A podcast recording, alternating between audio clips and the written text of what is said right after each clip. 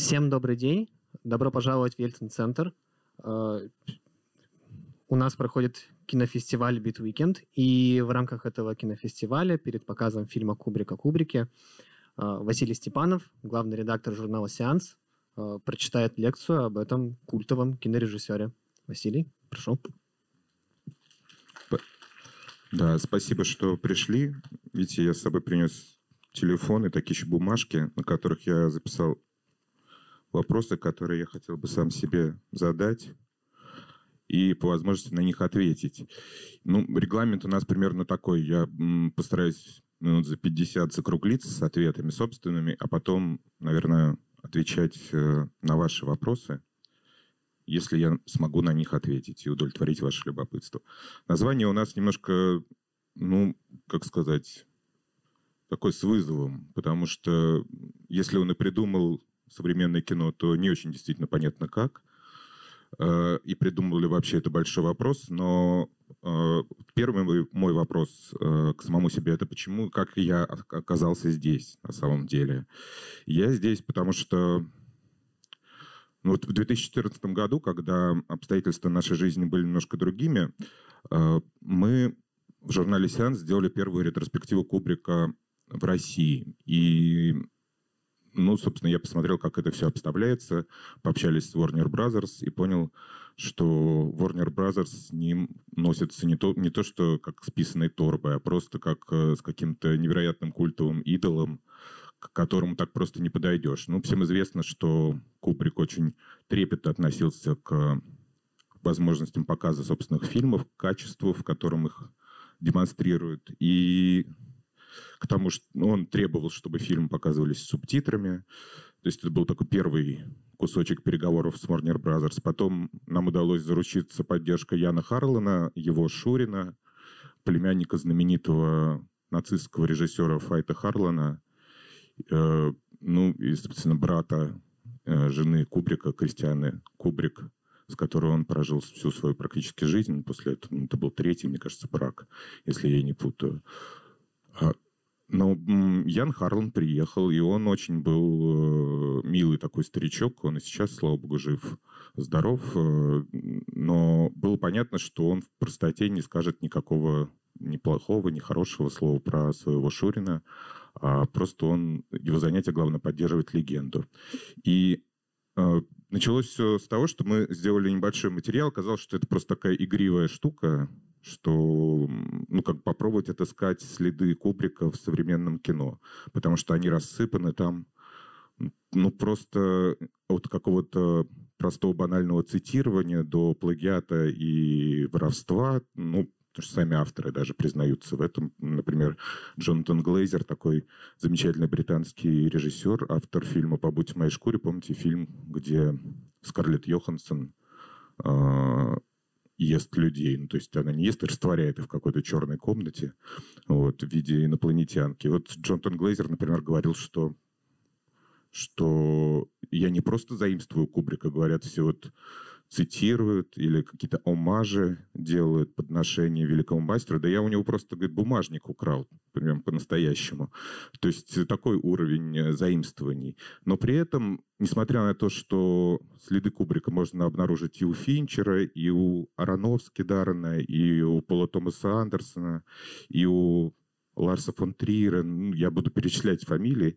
И, в общем, даже могу аргументированно сказать, где, в каком месте виден Кубрик. И буду сейчас показывать еще слайды, немного это подтверждающие. Но вообще говоря, кажется, что все эти авторы замечательные, прекрасные и самобытные режиссеры, они разбиваются об этот черный монолит Кубрика, и помимо формы и каких-то деталей э, какого-то формального совершенства, каких-то кусочков саундтрека, каких-то ракурсов и манеры съемки и технологических новшеств ничего у него не берут, по сути, потому что сам по себе Кубрик до сих пор остается ну, во многом режиссером не то чтобы загадочным, но как-то кропотливо увиливающим от э, трактовок, потому что часто говорят, ну вот, я не знаю, что вы слушали, слышали про Кубрика, но первое, что мне приходится слышать обычно, это что это режиссер холодный, что это режиссер очень рациональный,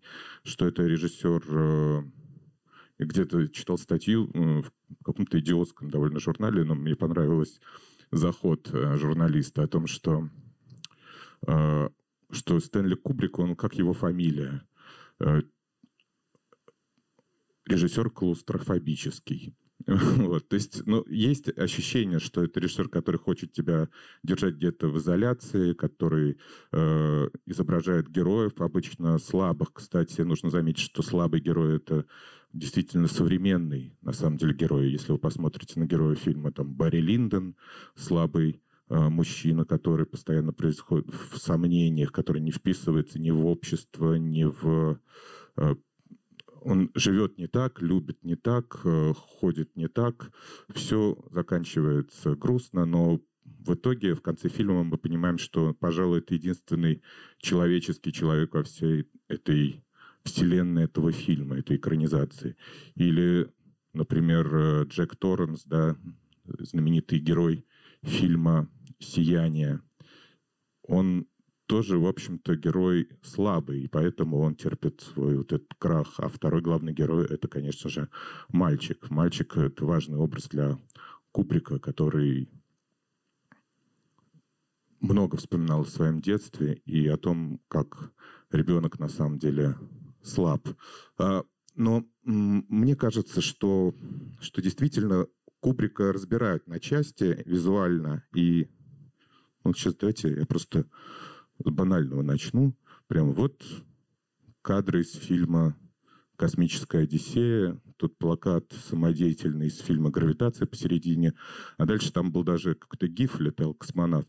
Но вот Альфонсо Куарон, мне кажется, что это один из главных апологетов Кубрика, и он, в общем, совершенно этого не, это не скрывает. Там дальше будут еще слайды, которые показывают, как он перерабатывает на самом деле визуальные, визуальные тропы Кубрика. И это не только не просто как бы какая-то маленькая фигурка маленького человека на черном фоне, казалось бы, вроде банальная совершенно вещь, но он действительно работает с мифом Кубрика, который Кубрик создает в своем фильме «Космическая Одиссея» 2001 года, потому что э, ну, пролегающий между этими картинами, между гравитацией и Одиссеей 50 лет, э, нам в общем, говорит о том, как, как, э, как изменилось человеческое сознание, отношение к планете Земля и отношение к тому, будет ли будущее человека в космосе.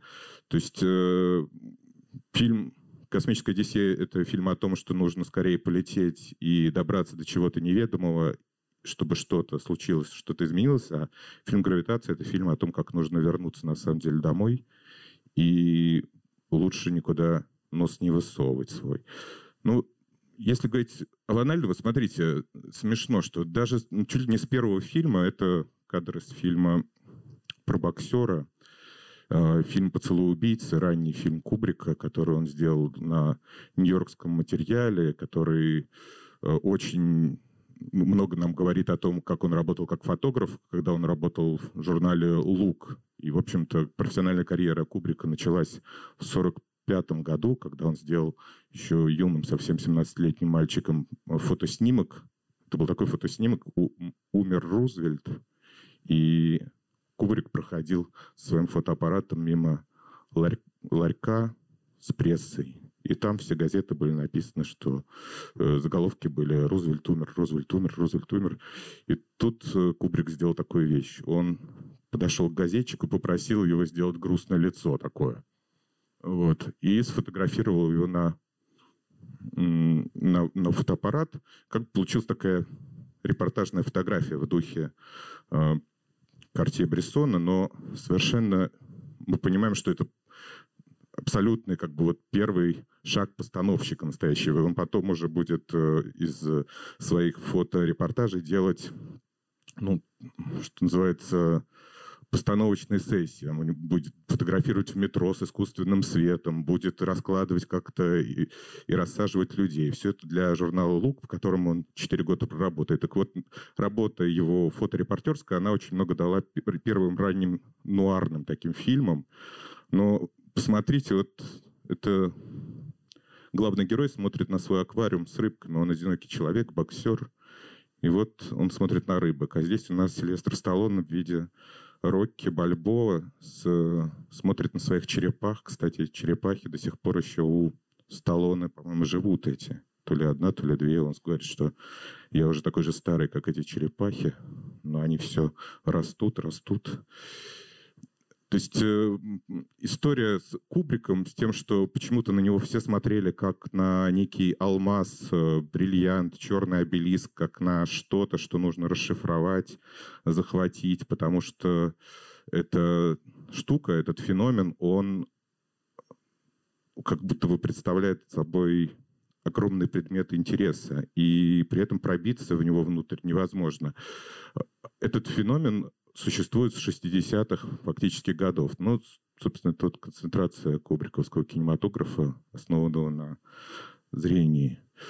Вот посмотрите, банальные совершенно вещи. Да?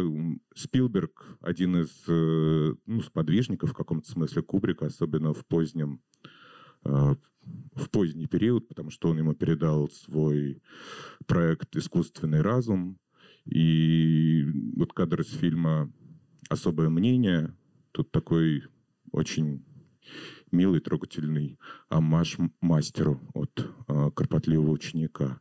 Хотя, в общем-то, Кубрик со Спилбергом, ну, у них небольшая совсем была разница в возрасте. Надо сказать, что Кубрик удивительным образом поддерживал вот эту иллюзию, э, иллюзию, что называется, отдельности от всего. Несмотря на то, что он вроде бы из как бы американец, который покинул Америку и уехал в свой этот Хартфордшир в Британии, снял главные свои фильмы, большинство своих фильмов снял в Великобритании, особенно не удаляясь от своего поместья. Это, конечно, а, поразительная история. То есть он просто жил и работал в одном месте. У него монтажная была дома, в его особняке.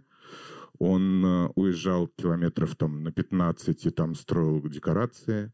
Он э, как бы специально или не специально, но во многом придумал историю. Вот мы два года подряд занимались как-то удаленной работой все, а в 80-е годы репортеры и критики говорили, знаете, как Кубрик работает? Никто так не работает. Потому что он из своей комнаты, из своего этого Хартфордшира э, управляет миром. Он звонит голливудским звездам, голливудские звезды приезжают к нему на площадку, он э, далеко не уходит, далеко не отделяется от э, своего дома, от своей семьи. Он живет один, и ходили слухи, что у него ну, типа стены, которые окружают его поместье, такие двухметровые стены, двухметровой высоты и чуть ли не двухметровой толщины. Вот. Э, ну, то есть чем-то он похож был на этот свой черный обелиск. Здесь просто те цитаты, которые мы собирали, пока делали первый материал в 2014 году. Ну, Николас Виндинг Крефен, да, фильм Бронсон справа. Наверное, тоже усердный ученик э, Кубрика. Хотя я, честно говоря, не понимаю, у Рефна есть такая история, мне кажется, что для него визуальная, конечно, намного важнее смыслового, но при этом фильм Бронсон, конечно, очень зависит от заводного апельсина.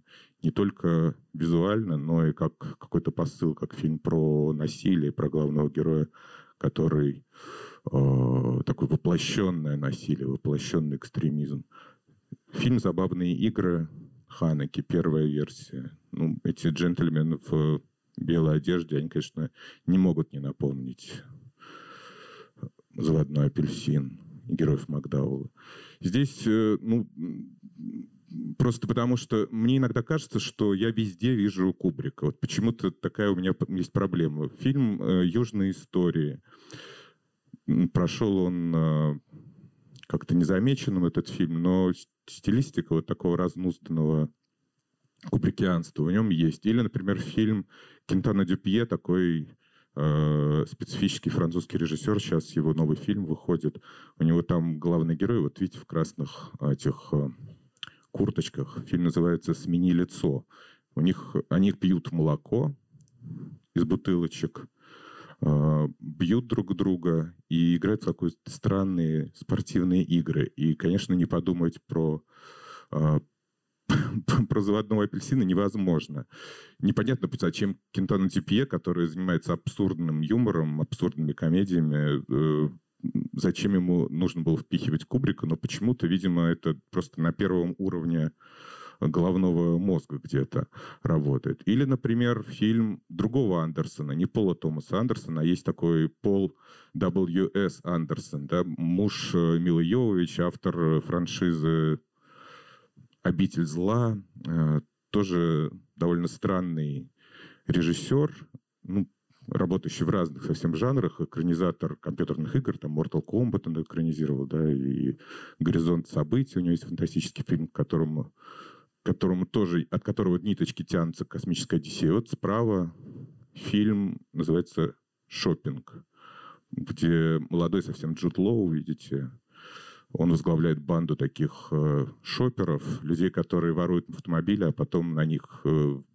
сев на них, врезаются в витрины дорогих магазинов и их, их обворовывают. Очень их банда похожа на ребят, опять же, из заводного апельсина. Фильм 90-х годов. Ну, вот, собственно, кадр из фильма «Горизонт событий». То есть э, банальная, просто фактически клептомания визуальная. Это другой немножко случай. Есть э, в Британии такой режиссер, назовут, зовут его Алан Кларк.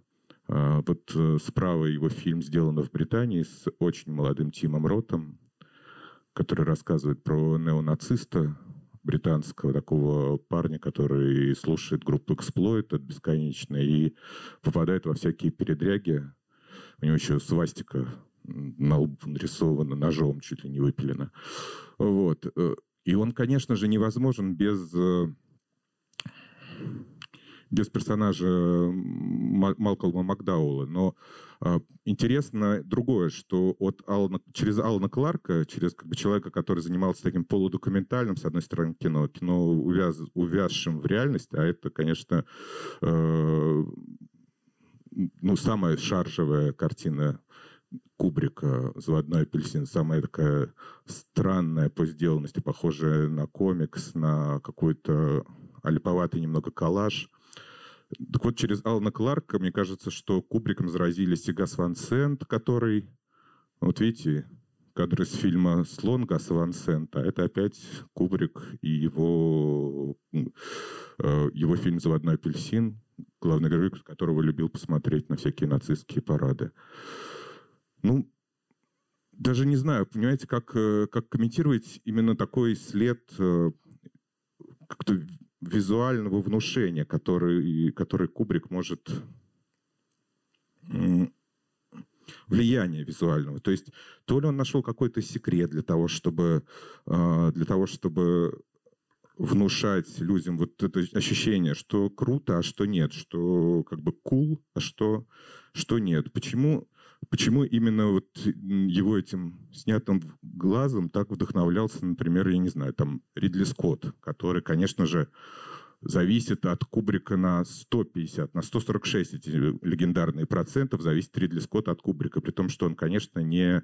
Э, ну, то есть ему далеко от, до какого-то гуманизма Кубрика, до каких-то высоких смыслов, но так как Скотт человек очень талантливый, беспредельно, мне кажется, талантливый визуально, он, видимо, обладает особой чувствительностью к тому, что э, что эффектно на экране, что поэтому увидев Барри Линдона, он снял фильм «Дуэлянт», например. Это был его э, дебют в кино. Фильм, который заимствует у Барри Линдона манеру освещения, манеру того, как, э, как подается вот живопись э, позапрошлого века на экране.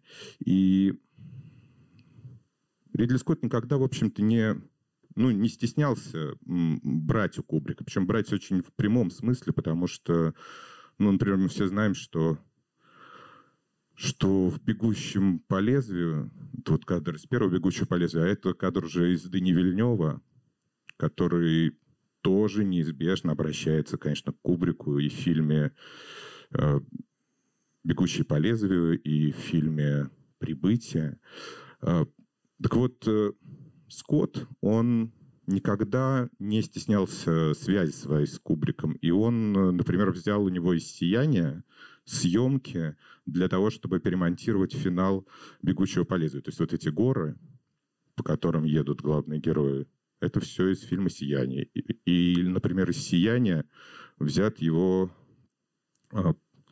взят этот замечательный артист, который играет э, бармена в «Сиянии», который играл в, в трех, мне кажется, фильмах у, у Кубрика в «Тропах славы». Теркел его зовут. А, Кубрик что-то такое почувствовал э, в своей в том, как устроено современное, современное зрение, даже зрение будущего, мне кажется, зрителя. Потому что, вот смотрите, это знаменитый кадр с черным обелиском, а это вот у нас товарищ Рановский. Ну, как-то не знаю. Мне кажется, что... Может, я наговариваю, но мне кажется, что очевидные какие-то вещи. Это мы будем смотреть ролики в конце потом. При этом, при всем, есть ощущение, что действительно, как я продолжаю повторять, кроме визуального, этих людей заимствующих ни, ничего не интересует. То есть, э, ну вот опять кусочек, фрагмент кадра из «Космической Одиссеи», а здесь просто набор э, таких пэкшотов из э, фильма позади, по-моему, так называется, позади черной радуги. Панас Косматос есть такой режиссер, автор потом еще впоследствии фильма «Мэнди». Но вот у него есть фильм про черную радугу, очень странная картина, в которой как бы помимо визуального, пожалуй, никакой информации другой и нет. Она состоит просто сплошняком из референсов Кубрику.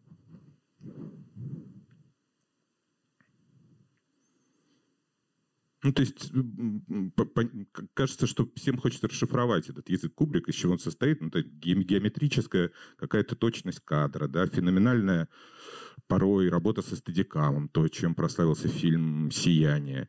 Или какие-то исключительно смелые футуристические решения, то есть э, в смысле дизайна, потому что понятно, что Кубрик – Наверное, можно сказать, что он придумал современный дизайн космического такого фантастического фильма. И так или иначе эти его, э, эти его прозрения, они возникают в, даже во вселенных, которые к нему особого отношения не имеют, как будто бы как в фильме э, в фильме «Чужие» или «Чужой», где, то есть во всей этой франшизе про чужих есть, э, как бы сталкиваются два стиля. С одной стороны, стиль цельнометаллической оболочки, ну вот, и сияние, а с другой стороны, стиль вот каких-то кино белых э, белых интерьеров и каких-то пластмассовых панелей из «Космической Одиссеи». То есть, когда мы видим, что капсулы, в которых спасается главная героиня, они такого красивого асептического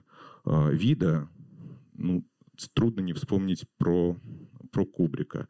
И или, например, ну, не знаю, фантастический свет, который фантастический, я имею в виду, слишком э, прорывным образом, то есть технологически точно сделанный свет в фильмах Кубрика. Кажется, что есть какая-то формальная, какая-то алхимическая формула, которая может э, дать эффект и помочь э, разгадать, что же там за этими формулами таится. И мне кажется, тут, конечно, наибольшего успеха добивается э, Кристофер Нолан, наверное, из последователей Кубрика, потому что вот уж точно человек, то есть я не могу себя, например, отнести к поклонникам большим Кристофера Нолана, потому что мне кажется, что у него, в отличие от Кубрика, огромные какие-то сценарные амбиции, с одной стороны, с другой стороны, проблемы. Но при этом, конечно, технологически это невероятный автор. То есть, э, когда мы видим из э, вот эту сцену с коридором из начала, мы, конечно же, тоже вспоминаем Стэнли Кубрика с его вращающимся вот этим космическим кораблем, где по стенам ходят люди. Или когда мы видим маску, э, маску, вот этот макияж э, Джокера. Мне кажется, мы тоже вспоминаем про Стэнли Кубрика неизбежно.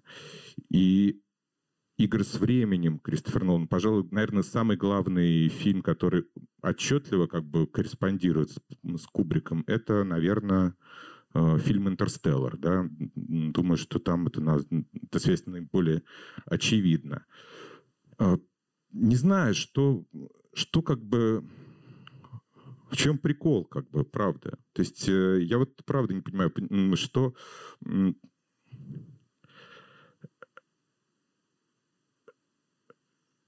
что важно в этой, в этой связи? Там, Нолана или Финчера, который... Ну, вот сейчас мы дойдем, мне кажется, сейчас до Финчера. Вот цельнометаллическая оболочка, бойцовский клуб и морпехи Сэма Мендеса. Ну, «Морпехи» — это просто там печать, мне кажется, негде ставить, потому что фильм, который поделен на две половины. Потом еще Федор Сергеевич Бондарчук отличился в своем фильме «Девятая рота», который он тоже распилил на две части. И фактически, с одной стороны, переснял немного на отечественном материале цельнометаллическую оболочку и еще немножечко морпехов туда подбавил. Вот там ну, не знаю, кажется, что э, так ему нравятся эти оба фильма, Э, разделяю его любовь. Или, например, опять же, бойцовский клуб и сияние. Разговор с воображаемыми людьми. А, поразительно, но Кубрик, ну, я просто в какой-то момент сейчас перестану листать и буду больше словами говорить. Но мне кажется, что он фундаментально современный режиссер, несмотря на то, что он вырос в другом мире. Он э, вроде бы как бы не должен быть связан с режиссерами 21 века никаким образом, потому что он вырос в послевоенной Америке. С детства его прошло под э, лозунгом ну, вот, Рузвельт, рузвельтианским, как бы новая, новая экономическая политика, New Deal, новый подход. Он э, смотрел на войну с широко открытыми глазами, но из-за океана. То есть как бы поэтому ему волновала очень тема войны как таковой, противостояние двух э, миров. И он снял, ну, у него есть три фильма военных. Первый фильм, которого, которого он стеснялся очень сильно, это «Страх и желание». И запрещал его показывать. Как-то его показали в, э, на фестивале в Телурайде. Он был страшно разгневан, говорил, что это кособокий, страшный, дурацкий фильм. Но если вы посмотрите его в интернете, вы убедитесь в этом. Вот но были и тропы славы, и была цельнометаллическая оболочка, то есть его волновала, как бы волновала война и волновала, волновали экстремальные состояния человеческого противостояния. А, и с одной стороны. С другой стороны, его очень, конечно, волновала тема Холокоста. Он, как его биографы пишут, он был фактически женат на Холокосте через э, ну, вот эта родственная связь с э, наследниками, с родственниками Файта Харлана, конечно, не давала ему покоя. И у него был огромный проект э, «Арийские бумаги», который он не стал снимать, по-моему, как раз из-за того, что Спилберг запустился с списком Шиндлера, и он отложил этот проект, и вместо этого начал разрабатывать широко закрытыми глазами свою старинную идею, которую он как бы хотел еще в 70-е годы воплотить. А, но вот жизнь современная так несправедлива, и странна, что вдруг опять э, светом какой-то невероятной актуальности озарен фильм «Доктор Стрэнджлав».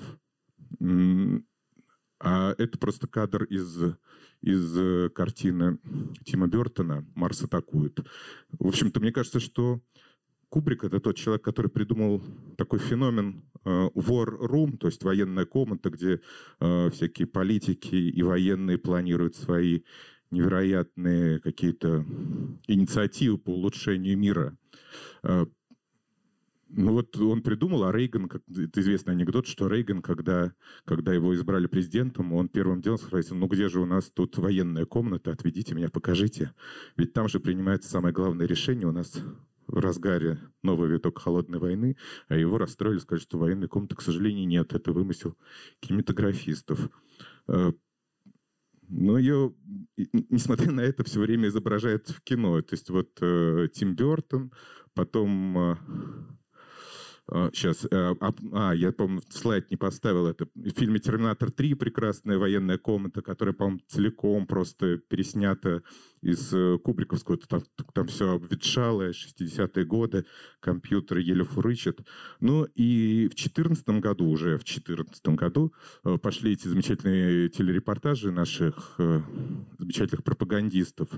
Вот. Но как бы и у них тоже фантазия останавливается на Кубрике. Меня это так поразило, потому что когда э, вот показывают этот Doomsday Machine, да, которая машина невероятного ответа, мгновенного на любую э, атомную инициативу противника, которая сама по себе запускается, это же все придумал Кубрик. И когда нам на канале «Россия» показывают вот такую смешную инфографику про какую-то систему периметр, она один в один, как из фильма Кубрика. Странно, как эта эстетика э, попала в головы и там укоренилась. Ну, и Кубрик, конечно, придумал истории про искусственный интеллект. Не в смысле, что он их придумал, потому что, конечно, придумали это все писатели-фантасты, но сама идея того, что мы должны думать, как мы будем общаться с приложением Алиса или там Сири, вот, и какие вопросы мы будем задавать, какие, какие ответы мы будем от них слышать. Это все нам рассказал, пожалуй, Кубрик. И тут, конечно, длинная генеалогия, но заканчивается она вот примерно фильмом э, «Она». Странно, что вот Спайка Джонс еще... Э, Спайка Джонсе, да, есть э, вот, э, фильм «Она», а у Алекса Гарленда есть э, картина «Экс...» из, как называется, «Экс, экс, экс машин», да, или, не знаю, там... И, ну, саму, саму идею того, что мы должны об этом задумываться, э, нам принес, конечно, конечно, Кубрик. Так, что мне еще осталось? Ну, это, собственно, история с, с Куароном. Слева у нас кадр из «Гравитации», который ну, очевидно для меня,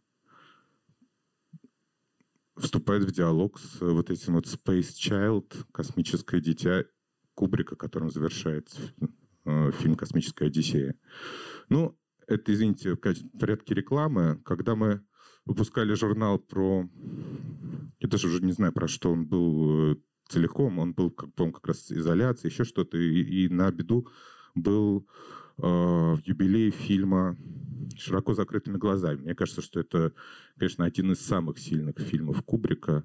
И поразительно, как в 99 году его никто по-моему, толком и не понял, потому что я очень хорошо помню эти сокрушенные лица э, перед э, телевизором. В кино его не показывали в 99 году, по-моему, а может и показывали. Ну, э, по крайней мере, у меня была видеокассета. И было очень странно смотреть, как э, режиссер, который от которого ты в, входил в какой-то раш, э, теперь рассказывает очень, казалось тогда мне, старческую и, в общем-то, слабую историю, непонятно о чем. Но спустя 20 лет прошло, и уже она совсем не старческая. Вот. И меня потрясает в этой истории то, что, во-первых, то, что она заканчивает словом «фак». Э, вот так вот закончился фильм. С тех пор они все спорят, его исследователи, а закончил ли он его на самом деле, потому что э, так произошло, что он умер 7 марта 1999 года. За два дня до этого они смотрели со своим монтажером как бы такой, вроде как бы final cut фильма, но он чем-то там был недоволен. И что-то, кажется, хотел переделать, хотя никто не понимает, что, и нет, на самом деле, никаких свидетельств письменных, что что-то должно было быть переделано в этом фильме. И вот ну, это просто добавляет нам штрижок э, к к вопросу о том, можно ли понять Кубрика, и, и может быть, э, должна быть э, действительно, должна была быть подвешена ситуация, вопрос э, должен был остаться без ответа, как бы разгадан он или не разгадан. Даже последний фильм как будто бы не до конца доделан. И в этом его легенда, в его, с одной стороны, перфекционизме, потому что все рассказывают о том, как он изматывал, изматывал своих актеров, пока у них уже выражение отупения на лице не, не появлялось. Операторы, которые уходили со съемок, потому что уже не выдерживали эти 79-й дубль, вот, когда он снимал. И это чем-то напоминает, кстати, если говорить о о наследниках чем-то напоминает историю с Андреем э, Петровичем Звягинцевым, потому что, например, когда я смотрю документальные фильмы о том, как снимает Звягинцев, и ну, как-то без особого стеснения там показывают. А вот сейчас 35-й дубль. Э, вы знаете, вот вы пачку сигарет, но как-то не так немного положили в кадре. Пожалуйста, положите туда, куда я вам сказал ее положить. Вот. И 36-й дубль снимают, потом 37-й, 38-й уже никто не понимает, почему они здесь собрались.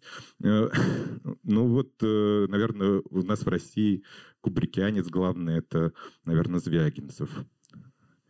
Но интересная штука случилась э, с, с Кубриком повторюсь еще раз, в том, что его, его наследие после смерти вдруг стало намного более ценным, чем была был при жизни. Потому что, пожалуй, наверное, это самый главный режиссер э, современности, о котором количество публикаций после 99 года подскочило просто невообразимо. То есть э, какой там Орсон Уэллс, какой, не знаю, Тарковский, какой Бергман даже. Нет, этих режиссеров нет. Они как будто бы растворились именно в как бы наследии, в истории кино. А Кубрик, он актуальный и все еще живой. И при этом, э, с одной стороны, как панигирики и культ, а с другой стороны, э, презрение и даже, в общем-то, где-то ненависть, потому что, ну, что в нем такого, что такого в нем, правда? Что, что может нравиться? Непонятно. Потому что, ну, как я и говорил уже раньше, э, холодный, безразличный, вроде как бы такой замкнутый. А, не знаю, из современных я вот обещал перечислить фа- фамилии. Сейчас, фамилии. Кто у нас главный по Кубрику? А вы если будете против какой-то фамилии, вы мне потом скажите через 15 минут. Э, Пол Томас Андерсон. Ну, я говорю, что мне кажется, что фильм «Нефть» и сцена, где главный герой, вот этот мистер Плейнвью, э, убивает э, на, в этом, в Кегельбане, ну, то есть не бита, а кеглей, просто убивает человека. Она, конечно, очень напоминает начало «Космическая Одиссея», эту сцену с обезьянами. Кристофер Нолан с «Интерстелларом», ну, это понятно. Гаспар Ная, мне кажется, один из главных, наверное, наследников, потому что «Вход в пустоту» — это точно «Космическая Одиссея». Прямо факт. Дэвид Финчер. Мне кажется, что у него как-то все немножко сложнее, и, конечно, в каждом холодном, рациональном, технически изощренном авторе Просто тянется, вот мысль тянется его уличить в увлечении Кубриком. Но кажется, что бойцовский клуб вполне себе вот как-то с Джеком Торренсом связан, а с одной стороны. А с другой стороны, фильм «Исчезнувшая», конечно же, как фильм о браке и о том, как э, отношения мужчины и женщины, мужа и жены как бы полны не то что недосказанности, а просто каких-то страшных, шокирующих э, тайн.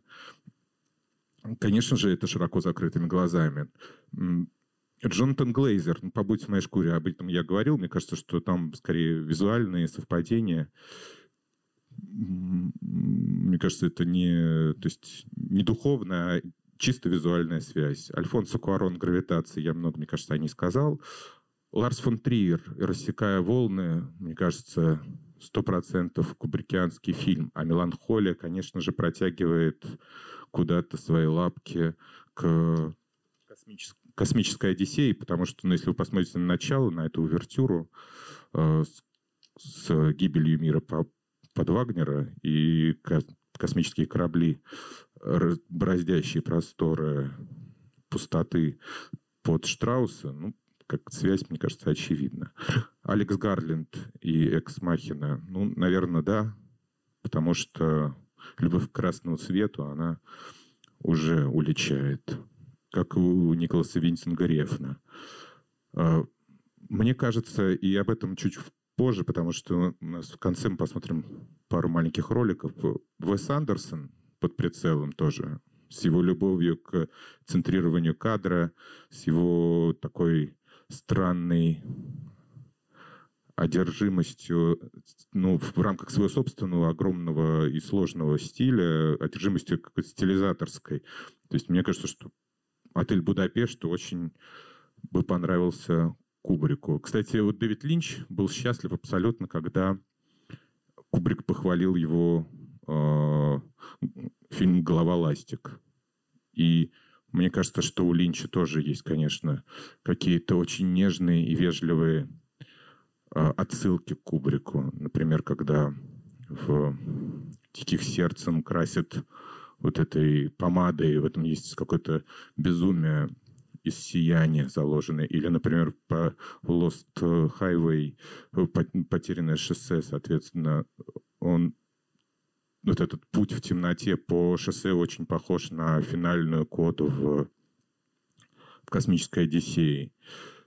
Майкл Манн, э, ну, вроде бы как бы тоже древний э, режиссер, казалось бы, ему нечему учиться у Кубрика, они примерно, конечно, не одного поколения, чуть-чуть помладше, но схватка с Пачино и Де Ниро очень зависима от фильма «Убийство», мне кажется, от кубриковского нуара.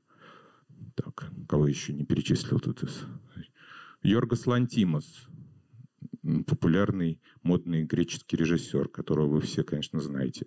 Мне кажется, что он... Э, ну, вся эта любовь к Кубрику выпала, выпала у него на фаворитке, которая похожа на Барри Линдона по своей манере. Но, в принципе, и в «Клыке» есть отсылки к «Сиянию», и в фильме «Лобстер» есть что-то такое холодное кубрикианское. Теренс Малик и его «Древо жизни». Малик э, — человек с собственным э, взглядом и подходом к кино, с собственным очень ярко ощутимым стилем, но вот это начало и демиургические вещи, когда создаются вселенные, когда в космосе происходит некое шевеление жизни, они неизбежно напоминают нам о Кубрике. А, я думаю, что сейчас я подытожу, чтобы мы успели посмотреть ролики, все-таки поговорить немножко, немножко вместе. Я думаю, что на самом деле, конечно, современному кинематографу пора бы уже немножко оставить Кубрика в покое. Вот у меня есть такая мечта, потому что я очень люблю на, на фестивалях, например, когда раньше выпускали из России на фестивале, я любил смотреть там все время, когда показывают... Очень часто были какие-то юбилеи. Я помню, как Кристофер Нолан отремонтировал, как ему тогда показалось, фильм а, «Космическая Одиссея». На самом деле он не нашел ничего лучше, как просто 70-миллиметровую копию взять э, старую и просто показать это в в кино в зале Люмьер на Канском фестивале выглядело впечатляюще, но, конечно, никакого там ремонта или переделки не было. Или, например, Стивен Содерберг взял и перемонтировал «Космическую Одиссею». Кстати, интересный вопрос, почему обычно режиссеров-интеллектуалов действительно как-то хочется присоединить к Кубрику. Кубрик, известный своей интеллектуальностью, рацио, тем, что он играл в шахматы и, в общем, следил за каждой деталью. Вот кажется, что должен тоже такой холодный режиссер, который умеет работать в разных жанрах, должен э, любить и поклоняться Кубрику. Ну вот Содерберг, единственное свидетельство его поклонения Кубрику, это перемонтированная космическая Одиссея. И, или, например, не знаю, мне кажется, что вот э, Кубрик хорош сам по себе. То есть вот эти все нам отсылки немного что дают, тем более, что они не, не рассказывают нам ничего нового о смыслах Кубрика. И вот в фильме, который вы увидите, это скромная, вообще говоря, картина, но вся ее прелесть, мне кажется, в том, что, что Кубрику самому разрешают о себе рассказать. То есть использованное интервью, и мы слышим его голос, и он сам говорит что-то о том, что он хотел заложить в ту или иную картину. Мне кажется, после прочтения массы каких-то его высказываний, что человек, он был, он был действительно замкнутым, человеком он был э, очень домашним, очень семейным, человеком, который... Это после его смерти э, очень педалируется, конечно, закрадываются сомнения всякие. То есть, когда начали издавать семейные альбомы, где он с детьми, с собаками, с котиками какими-то, вот, в этом что-то маниакальное было. И конспирологические теории начали плодиться. Что же он там делал в своем этом поместье? Но последний фильм, мне кажется, прямо указывает и вот этот финал очень добродушный выход из э, таинственной истории вот э, Тома Круза и Николь Кидман, их героев. Э, финал в магазине, когда они примиряются и делают выбор в сторону в пользу не приключений, ревности и того, что с этим связано, а в пользу какого-то второго вступления в брачные отношения, то, что они примиряются друг с другом и как-то делают выбор в пользу моногамии, они, конечно, указывают на то, что сам Кубрик, проживший с Кристианой Кубрик очень долго, 40 лет, мне кажется, вот, он, конечно, был человеком скорее скорее простым в быту, и всякая конспирология на его счет ну, выглядит наивно. А современным режиссерам, конечно, стоит э, немного поискать в самих себе, и не только в, в кино. Это одна из главных, мне кажется, проблем современного кинематографа, что кинематограф как бы как каннибал, он пожирает сам себя, и мы все время питаемся визуальной информацией, мы смотрим в смартфоны, в экраны, мы думаем, что снимать кино можно только посмотрев еще там 10 тысяч фильмов других и пересмотрев самые важные, после этого только можно что-то делать. Но мне кажется, что это не выход на самом деле. Понятно, эффектность Кубрика понятна, но нужно искать за этой эффектностью те смыслы, которые он вкладывал. Ну, а теперь, я не знаю, давайте посмотрим действительно два ролика. Один про про Уэса Андерсона, крошечный, такой есть замечательный видеоэссеист, а теперь уже и режиссер двух, мне кажется, или трех фильмов, даже Каганада. И смешно, например, что когда он делал ролик про Кубрика, может, вы его даже и видели, про симметрию Кубрика, он взял и поставил на саундтрек не, что, не что-то кубриковское, а прямо взял и впилил туда дорожку Клинта Мэнсела из «Реквием по мечте», как бы тем самым намекая, что ну, в общем, невозможно не видеть в Ароновском кубрикианский мотив. Можно включить, да? Просто посмотрим два подряд, а потом вопросы-ответы, хорошо? To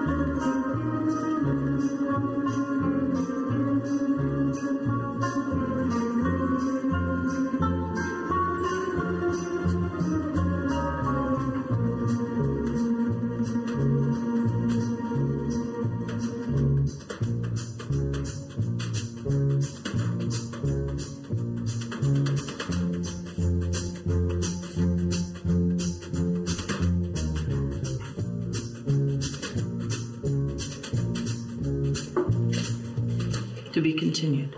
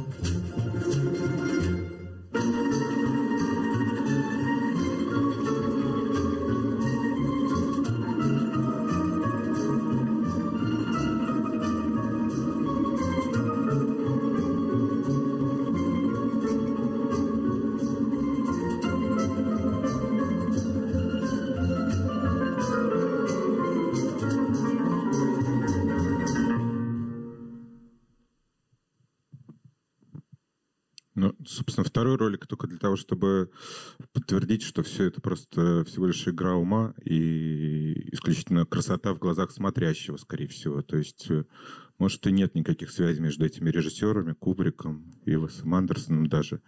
Потому что можно как угодно распиливать кадры, и мы все живем в время, когда кадров слишком много и слишком много визуального опыта, а смысловой опыт какой-то внутренний, он часто от нас ускользает, как ускользает содержание вот этого черного обелиска, на который стоит смотреть. Если есть какие-то вопросы или лучше даже мысли, замечания, претензии? Друзья, так как у нас ведется запись лекции, то предлагаю делиться своими мыслями с Василием с помощью этого микрофона.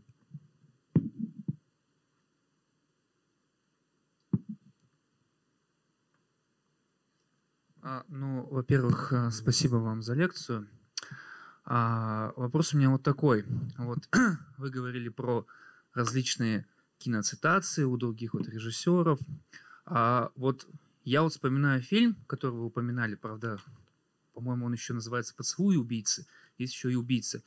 И вот мне кажется, что там а, как раз-таки можно Кубрика сопоставить с Орсоном Уэллсом. А, с, точнее, вот а, с его фильмом там «Леди Шанхая», вот, с, вот эта вот вся геометризация. С зеркал. манекенами там, да? Да, да, да, с манекенами, с э, декорациями и так далее. И вопрос у меня такой, а можно ли у Кубрика вычленить какие-то вот киноцитации из э, его предшественников или из других направлений? Я вот знаю, что вот он вдохновлялся там формализмом э, французской новой волны, что там есть какие-то у него влияния от итальянского неореализма, но вот прям конкретно, вот если брать фильмы, вот, допустим, ранее про войну, там, «Тропы славы», там, а, а, вожделение, страх и вожделение. Вот можно ли там вычленить какие-то вот киноцитации и отсылки? Ну, мне кажется, «Страх и вожделение» вообще действительно очень слабая картина, и сам Кубрик э, говорил о том, что они вместе... Я не помню имя человека, его товарища, с которым они писали сценарий вместе. Они говорят, мы писали сценарий как поэты, вот, что на самом деле мы вообще не понимали, что мы делаем, и это как бы такой опыт ошибок, он очень важен, естественно, для молодого режиссера, тем более, что ему было совсем чуть-чуть только-только за 20 лет. Вот, но не знаю, в «Страхе вожделении» ничего не вижу. Потом он работал, вообще говоря, на съемочной площадке прекрасного, мне кажется, очень хорошего режиссера Жюль, Жюля Дассена, э, который снимал Naked City, «Обнаженный город», так он по-русски называется, такой очень специфический нуар. И он, э, как фотограф, который работал на площадке, сделал репортаж. Он, конечно, многому научился, наверное, у Жюля Дассена. Для «Поцелуя убийцы» э, какое-то решающее значение именно этот фильм, мне кажется, имеет. А, Ну, потом, кстати, что важно для «Поцелуя убийцы», что там вообще-то была нарисована раскадровка с его тогдашней женой. Она нарисовала фильм от начала до конца. Это, несмотря на то, что там слабый мне кажется, слабоватый сюжет. Э, ну, выглядит классно до сих пор он, этот фильм. И сцена с манекенами действительно э, Орсон Уэллсовская, потому что сразу вспоминается эта история с зеркалами, с тем, как э, два человека среди каких-то вот таких тел, непонятно где убийца, а где просто манекен. Она очень эффектная, и там появляется как раз это тоже топор. Вот. Фильм «Убийство» сам, по-моему, уже мог кого угодно, чему угодно научить. Это уже совсем не слабый, не ученический, не ученический фильм. В «Спартаке», по-моему, его просто перела, перемолола голливудская система по-настоящему Кубрика. То есть это хороший фильм, ну, в том смысле, насколько может быть хорошим пеплом, который уже на излете вот этой э, вообще возможности снимать пеплом и был снят, и Кирк Дуглас, который был там и сопродюсером, и главным, на самом деле, на площадке. У них были огромные какие-то конфликты, которые они потом вспоминали как э, что-то как бы ха-ха-ха, вот, э, с сарказмом. И, слава богу, было и прошло, но вообще говоря, это очень тяжелый был опыт для, для Кубрика. Наверное, он не в последнюю очередь из-за этого опыта при первой же возможности эвакуировался в Европу и там уже работал над своими фильмами. Меня удивляет еще, кстати, то, добавлю, что что почему-то забывает еще иногда при всей вот этой как бы, визуальной роскоши Кубрика, и при том, что он действительно придумывал какие-то прорывные вещи на уровне технологий. Э, ну вот, например, как ему в голову могло прийти снимать экранизировать Лолиту, я не очень понимаю, потому что было же понятно, что, в принципе, огромные проблемы с прокатом им предстояли из-за кодекса Хейса и все еще существующего. И Хичкок еще, по-моему, не снял свой психоз, который разрушил кодекс Хейса и вот эти как бы, рейтинги. Вот. Ну, то есть он всегда был для своего времени режиссером, от которого, как сейчас говорят, триггерило. Ну, то есть э, публика впадала в, э, в какой-то травматический опыт. И ну, мы знаем все историю с «Заводным апельсином», с тем, что фильм был фактически запрещен просто из-за того, что его обвинили в том, что из-за него уличное насилие, там, люди убивают друг друга. В общем, а, так что, не знаю, не знаю, я не вижу большого влияния на Кубрика других кинематографистов прямо настоящего.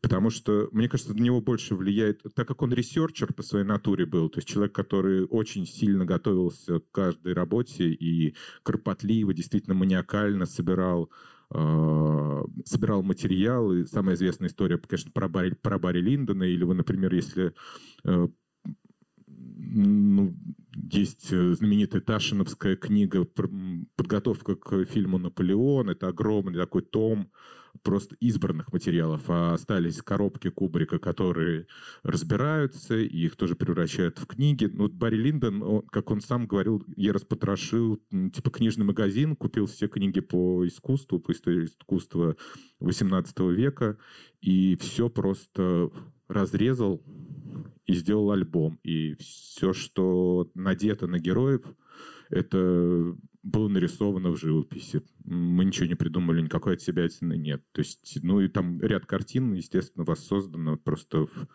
кадр к кадру можно...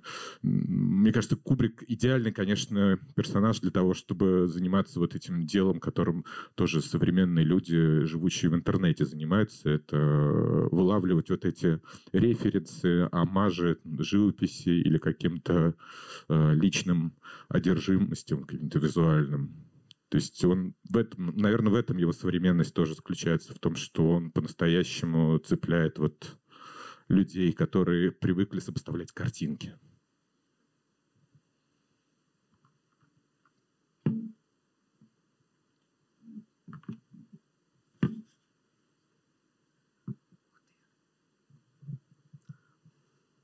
Спасибо за лекцию.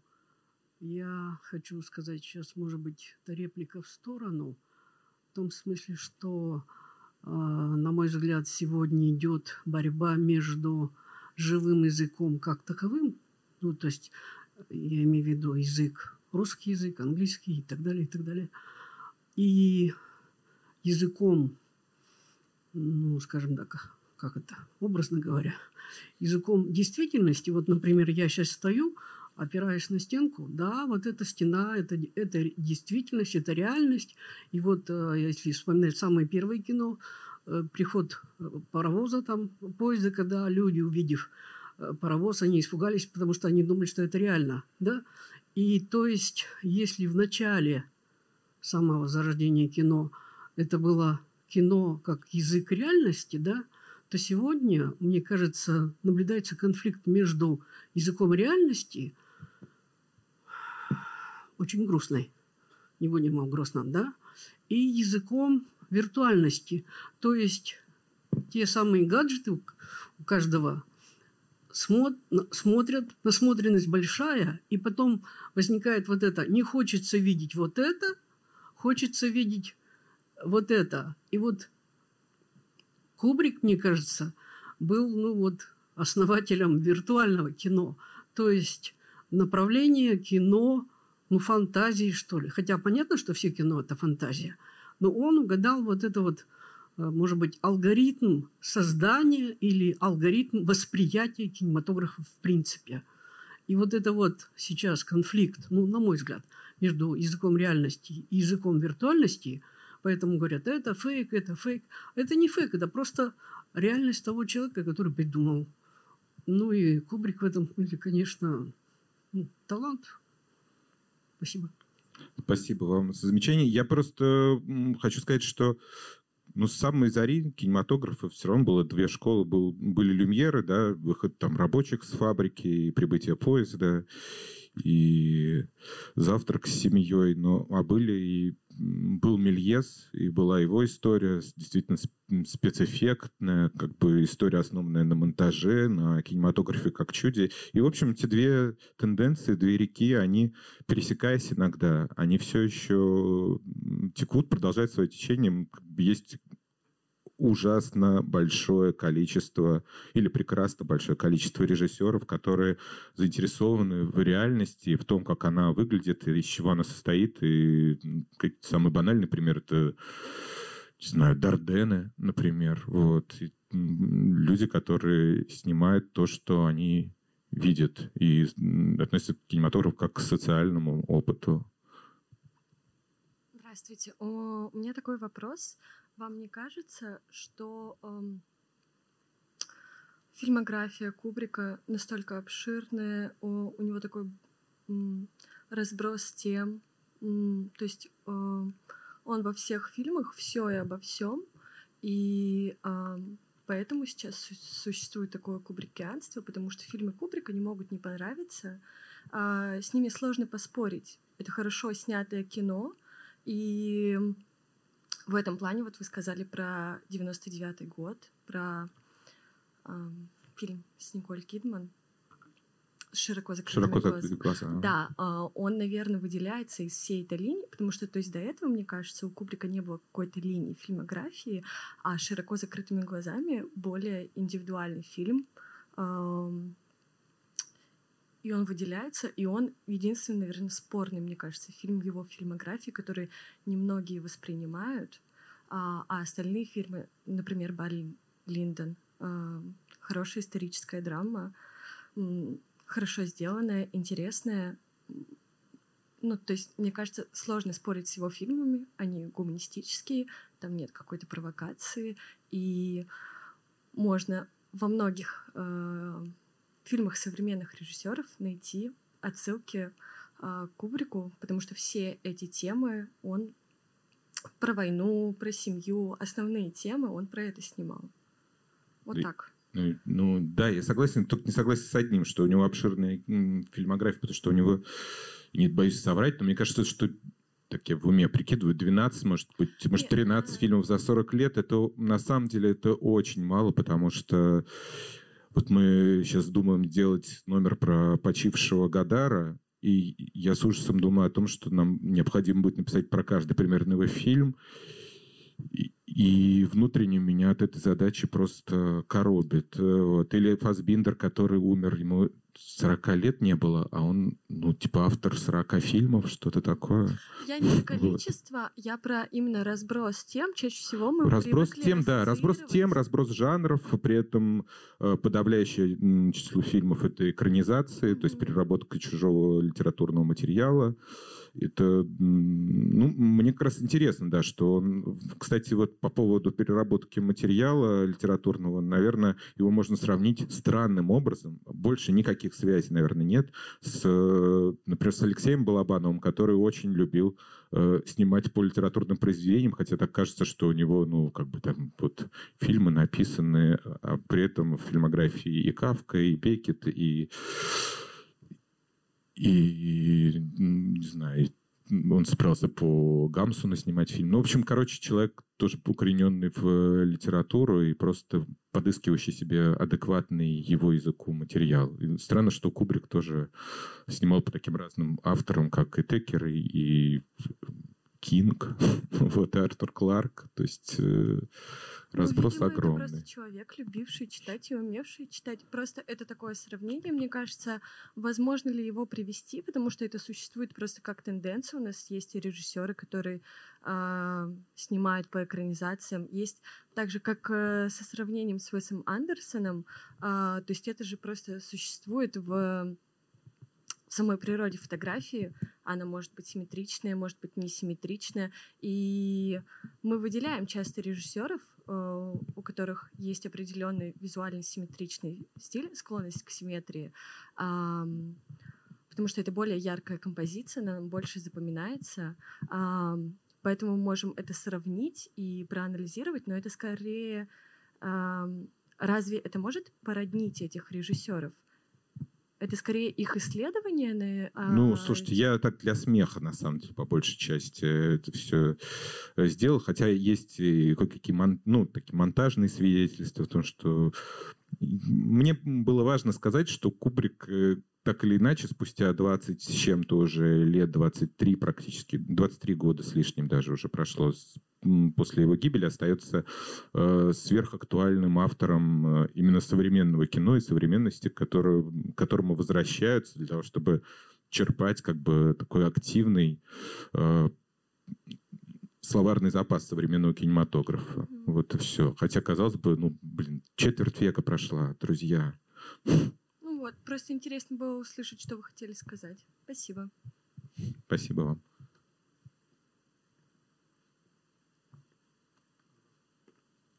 Добрый день. Э, во-первых, спасибо за лекцию. А, во-вторых, э, вопрос такой, э, ну, постоянно висел, вы говорили, кубриковский секрет, кубриковская алхимическая формула, даже прикол в кавычках. Если мы раскладывать будем вот эту алхимическую формулу на элементы, то вот что мы обнаружим?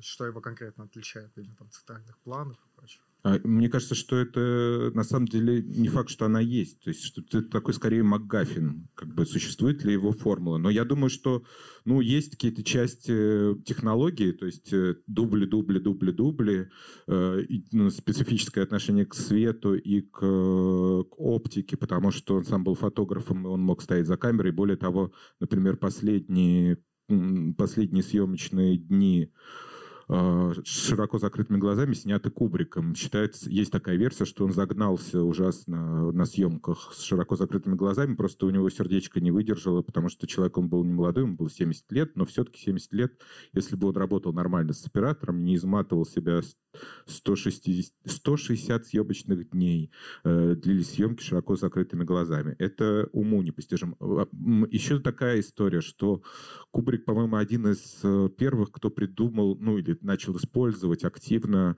э, то, что называется, раньше это называлось что-то вроде телесуфлер, вот, а сейчас как бы типа монитор на площадке, потому что, в принципе, как бы работа оператора заключается в том, чтобы э, смотреть в, в, глазок камеры, а режиссер, он часто даже не понимает, хорошо ли снял оператор или нет, это уже оператор может, мог ему показать.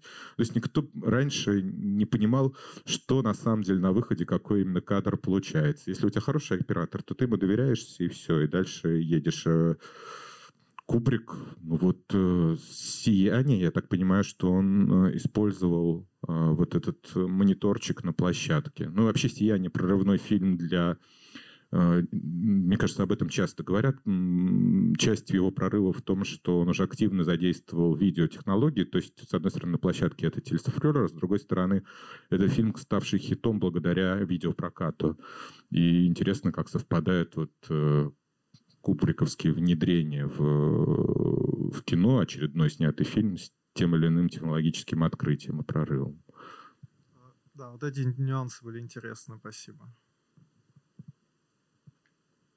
Друзья, последний вопрос, и мы будем закругляться. А, здравствуйте, спасибо за лекцию. И у меня есть такой вопрос, который напрямую связан с а, влиянием, с пасхалками, отсылками. А, вот известно, что Тарковский, Андрей Тарковский, советский режиссер, смотрел фильмы Кумбрика, это «Лолита» и «Космическая Одиссея». И оба фильма ему не понравились но известно, что Кумбрик очень любил Тарковского и смотрел его «Солярис» и его последний фильм «Жертвоприношение».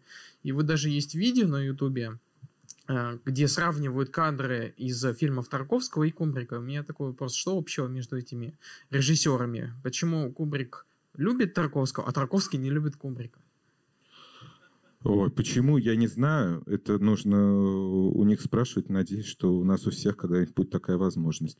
Вот, но Слушайте, мне кажется, что вот, вообще это интересная очень тема. Режиссеры, которые смотрят фильмы других режиссеров, потому что есть э, огромное, огромное свидетельство о том, что смотрел Бергман э, у себя там на Фарио, и какие у него стояли кассеты, и он э, записывал впечатления или смотрел с какими-то близкими людьми.